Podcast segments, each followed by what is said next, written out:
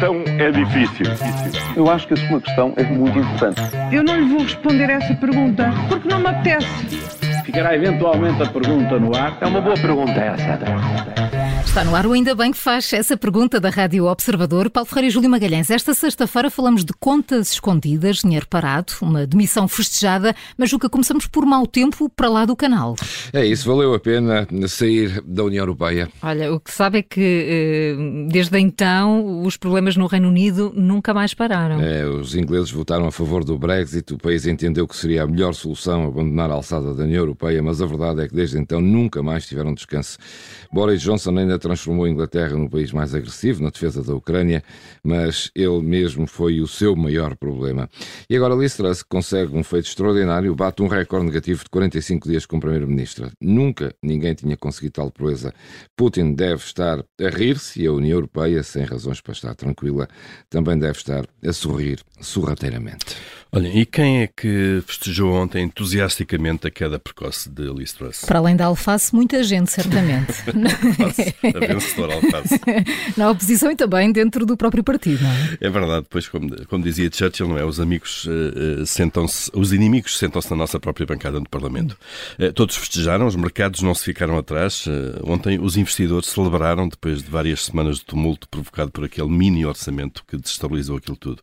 A Libra ontem esteve a subir, as bolsas também subiram, os juros da dívida eh, soberana caíram, eh, assim que se soube de facto da demissão da Primeira-Ministra e a calma regressou então aos terríveis, aos temíveis mercados, eh, mostrando que mais do que políticas tidas como liberais, provavelmente o que eles preferem mesmo é de alguma responsabilidade na gestão das contas públicas.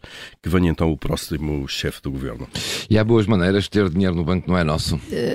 Essa deve ser mesmo a forma mais eficaz de o ter, não é? É, o Banco Português do Fomento, diz a edição do Público de ontem, apresentou lucros extraordinários de 23 milhões de euros. Ora, como se diz, bestial. Assim é que é gerir. Acontece que é o banco que tem permissão a ajudar as empresas e depois de muitas promessas e de tantas linhas de crédito de milhões, não se mexeram e deixaram lá estar o dinheiro quietinho. Como se costuma dizer, assim até eu apresentava lucros. Claro que os empresários e gestores estão danados, o caso não é para menos. Será que há alguma coisa a esconder sobre o impacto da TAP e do novo banco nas contas de 2023?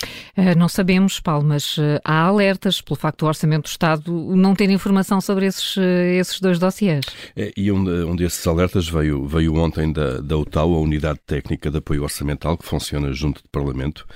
os técnicos desta unidade dizem estranhar essa falta de informação, porque dizem também que é possível que a TAP e o novo banco venham a receber mais verbas dos contribuintes no próximo ano.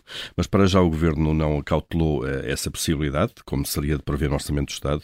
A UTAU diz que no caso do novo banco pode ainda existir uma injeção de mais 485 milhões de euros uh, do, do, Fundo de Resolução uh, e na TAP uh, é aquilo que se sabe, por vezes parece mesmo um poço sem fundo.